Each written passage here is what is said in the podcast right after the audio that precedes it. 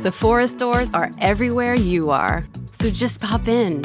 When you need a brown lip to match your 90s playlist, a confidence boost before your interview, or a last minute gift for mom's birthday. There's always a Sephora near you. Just pop in. Use our store locator to find your local Sephora or Sephora at Kohl's. Bonjour, aujourd'hui je vous propose une petite expédition archéologique et de déterrer avec moi des mots qui ont quasiment disparu des mémoires et qui mériteraient pourquoi pas d'être réhabilités au détour de l'une de vos prochaines conversations. Et le premier de la liste, c'est concupiscence. Vous l'avez peut-être déjà entendu quelque part, et à première vue, on pourrait se dire que c'est un synonyme d'arrogance, d'outrecuidance ou de suffisance.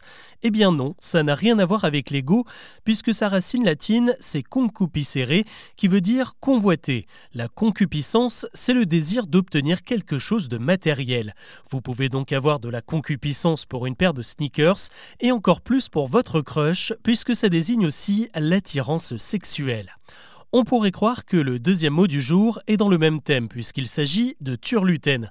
Alors c'est vrai qu'on n'est pas loin de la turlute et du verbe médiéval turluter qui signifiait jouer de la cornemuse et qui a fini par donner son nom à la fameuse pratique coquine.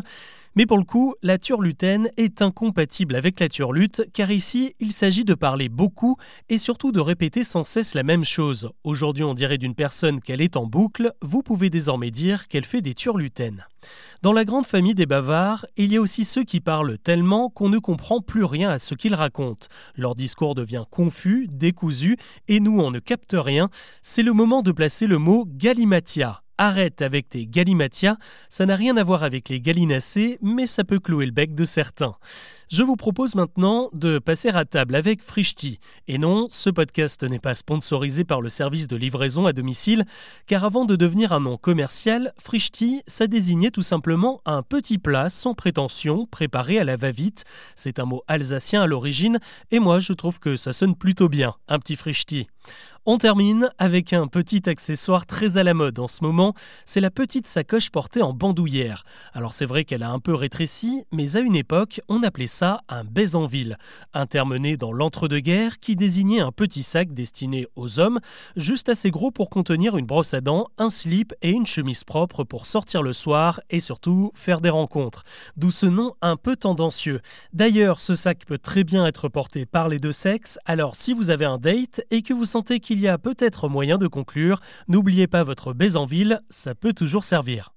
Voilà pour ce nouvel épisode de Franc Parler. Avant de vous laisser, je vous invite à découvrir un tout nouveau podcast Chose à savoir, La folle épopée. Tous les samedis, nous vous emmenons dans une aventure absolument incroyable et en même temps totalement vraie. L'occasion de découvrir le parcours de Franck Abagnel, le roi des imposteurs, le calvaire des passagers du vol 571 qui s'est craché dans les Andes, ou encore l'histoire de l'espion qui a fait basculer la Seconde Guerre mondiale à lui tout seul.